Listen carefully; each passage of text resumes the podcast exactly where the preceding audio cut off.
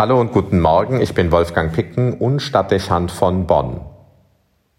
Eine Umfrage hat ergeben, dass eine Mehrheit den Eindruck hat, die katholische Kirche sei in sich zerstritten. Das ist ein weiteres demoskopisches Desaster neben Austrittszahlen und Vertrauensverlust.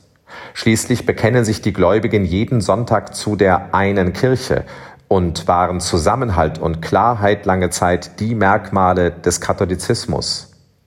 Aber der Druck von außen durch die gesellschaftlichen Veränderungen und der Reformwille vieler Mitglieder im Innenraum der Kirche haben bereits vorhandene Polarisierungen verstärkt und zu einer nicht unerheblichen Lagerbildung beigetragen.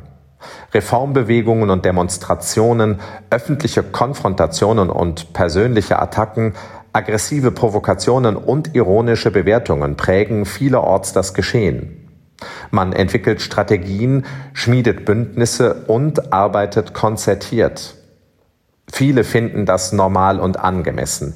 Endlich gibt es offenen Diskurs in der Kirche. Es wirkt wie ein äußeres Zeichen für einen angebrochenen Demokratisierungsprozess. Dabei macht es mehr den Eindruck, als habe sich politisches Agieren und Taktieren der Kirche bemächtigt. Manches Mal, nicht zuletzt im Prozess des synodalen Weges, lässt sich beobachten, wie der Stil von Parteitagen und das Rüstzeug der Machtpolitik den Umgang und das Vorgehen prägen. Nicht zu übersehen, wie bestimmte Gruppen nach einer festen Agenda verfahren und ohne Scheu ausbremsen und umgehen, was unbequem ist und nicht in das eigene Zielbild passt. Es wird nur wahrgenommen, was die eigene Sichtweise bestätigt. Selbst Worte des Papstes werden hemmungslos gefiltert. Wenn sie ins Konzept passen, stellt man sie voran. Wenn sie quer stehen, verschweigt man sie.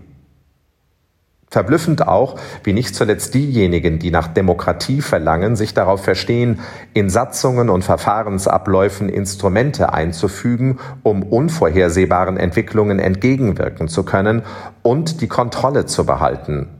Man muss kein Politologe sein, um das feststellen zu können. Gleichwohl ist die Feststellung ernüchternd, wie bewusst man zu diesen Mitteln greift und den Eindruck vermittelt, dass die höheren Ziele zu diesen Methoden berechtigen. Sehr fragwürdig. Auch starke Gesten wie gemeinsame Prozessionen und geistliche Übungen oder Lippenbekenntnisse, man sei um die Zukunft der Kirche bemüht, können an diesem Eindruck nicht wirklich etwas verändern. Ziele, Methoden und Umgangsformen, teils auch die Ablösung vom Hintergrund der weltweit geltenden Lehre der Kirche und die teils zutage tretende Abwesenheit einer gewissenhaften Theologie zugunsten vorher festgelegter Zielsätze hinterlassen eine Skepsis, ob die Kirche so den Weg in ihre Zukunft finden und an Glaubwürdigkeit zurückgewinnen kann. Zwar scheint das auf den ersten Blick so und findet bei vielen Sympathien, weil es um Reformen geht und endlich offen diskutiert werden kann, aber das könnte sich auch als Trugschluss und wenig zukunftssichernd herausstellen. Es geht in der Kirche zu wie im normalen Leben und am Ende soll sie, wenn es nach dem Willen vieler geht, auch organisiert und strukturiert werden wie das normale Leben. Ob das der Weg für eine Kirche sein kann, die sich eigentlich nicht als weltlich Ding versteht, sondern etwas anderes, etwas Geistliches sein will?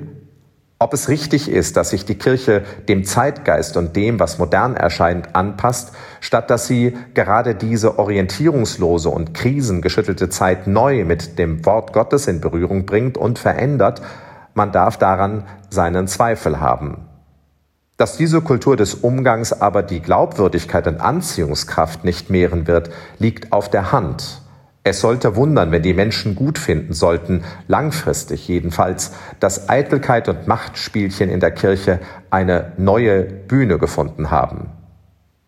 Mitten hinein in diese allzu menschliche Art der Auseinandersetzung fällt heute das Wort des Apostels Paulus. Im Korintherbrief mahnt er seine Gemeinde in Korinth, sich nicht in Interessensgruppen aufzuspalten und sich in Zank und Eifersucht zu begegnen. Er schreibt, denn wenn Eifersucht und Zank unter euch sind, seid ihr da nicht fleischlich und lebt nach Menschenweise? Paulus greift den Streit der Parteien in Korinth auf. Die einen denken, Paulus habe gepflanzt, andere sagen, Apollos habe begossen. Der Apostel aber erinnert alle daran, dass es auf etwas anderes ankommt. Sie sollen nicht Lobbyisten einer eigenen Idee sein, sondern Diener. Er sagt, denn wir sind Gottes Mitarbeiter, ihr seid Gottes Ackerfeld und Gottes Bau. Mehr Mystik und gemeinsames Hinhören auf Christus, statt schon mit festen Formulierungen um die Ecke kommen. Mehr gemeinsames Suchen statt konfrontieren. Mehr dienen als regieren. Und vielleicht auch aushalten, dass Jesu Worte in eine andere Richtung weisen könnten, als es der Einzelne oder vielleicht auch eine Mehrheit wünschen. Es geht nicht, wie Paulus sagt, um Menschenweise, sondern um Gottes Geist – und den ergründen wir nicht mit den gleichen Methoden wie in Politik und Wettstreit. Das gilt für die Kirche als Ganze und jeden Einzelnen. Fragt sich, ob wir das aushalten und zulassen können. Am Ende wird aber nur, so ist zu vermuten, Einigkeit hergestellt, Vertrauen zurückgewonnen und Zukunft erschlossen werden kann, wenn die Kirche konsequent von Gottes Geist geleitet ist. Wolfgang Picken für den Podcast Spitzen aus Kirche und Politik.